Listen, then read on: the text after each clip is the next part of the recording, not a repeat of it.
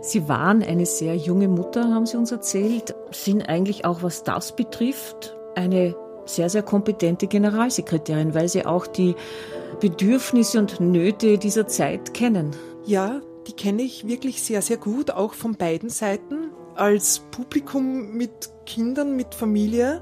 Mittlerweile sind meine Kinder erwachsen. Jetzt sehe ich auch die Seite meiner Tochter, die selbst auf dem Weg ist, Musikerin zu werden.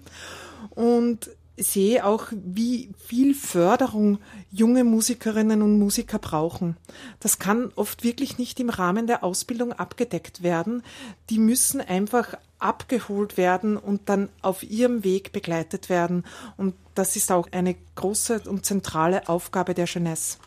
Birgit Hinterholzer, Sie bieten 30 Abonnements an.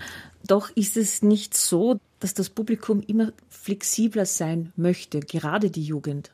Genau, gerade die Jugend, aber ich sehe das oft von mir selbst auch, dass es oft stellt es wirklich eine gewisse Kaufhemmung dar, wenn man sich gleich fürs ganze Jahr bindet.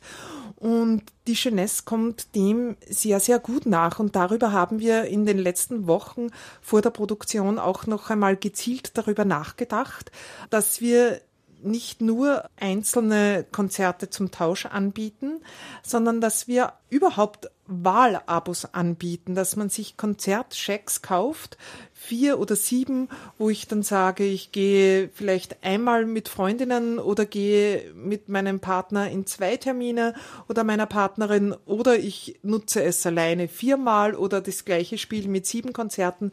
Das sehe ich als sehr, sehr schönes Angebot. Darüber hinaus gibt es ein Abo, das mich persönlich sehr reizt, und zwar das Abo Surprise. Also man kauft das gesamte Abo und bekommt dann einige Wochen vor den Konzerten ein E-Mail, wo man dann um den gesamten Paketpreis 16 Konzerte besuchen kann. Und das ist eine tolle Möglichkeit für Kulturgenuss in allen Genres. Und ab September wird es wirklich ein neues, flexibles Angebot geben. Unter dem Titel So Good to Go möchten wir überraschend Angebote bieten für ganz kurz entschlossene, die vielleicht nicht genau wissen, was sie erwartet, aber dafür zu sehr, sehr günstigen Preisen. Ist die Mühlviertlerin in Wien schon angekommen und was schätzt sie bereits an der Stadt Wien? Das war für mich definitiv eine große Herausforderung. Ich habe immer wirklich im Müllviertel am Land gelebt, aber ich bin in Wien jetzt schon sehr, sehr gut angekommen. Ich muss auch sagen, ich fühle mich überraschenderweise sehr wohl in Wien. Ich mag die Stadt, ich mag das Angebot.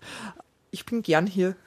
Angenommen, Zeit und Geld spielen keine Rolle. Was wünschen Sie sich für die Jeunesse? Ich wünsche mir für die Jeunesse da darf wirklich Geld überhaupt keine Rolle spielen, dass wir offen werden, viele neue Formate testen, dass wir nicht nur das klassische Konzerthaus bespielen mit unseren oder Veranstaltungen dort anbieten, sondern dass wir hinausgehen, Veranstaltungen im Freien, an unkonventionellen Orten, dass wir für ein ganz breites Publikum Veranstaltungen und Formate bieten, die ja, die man nicht jeden Tag sieht und hört.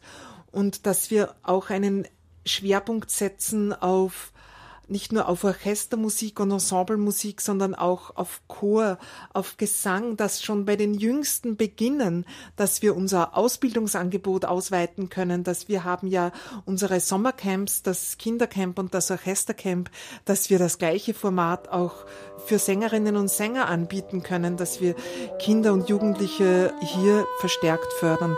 Das alles würde ich mir wünschen.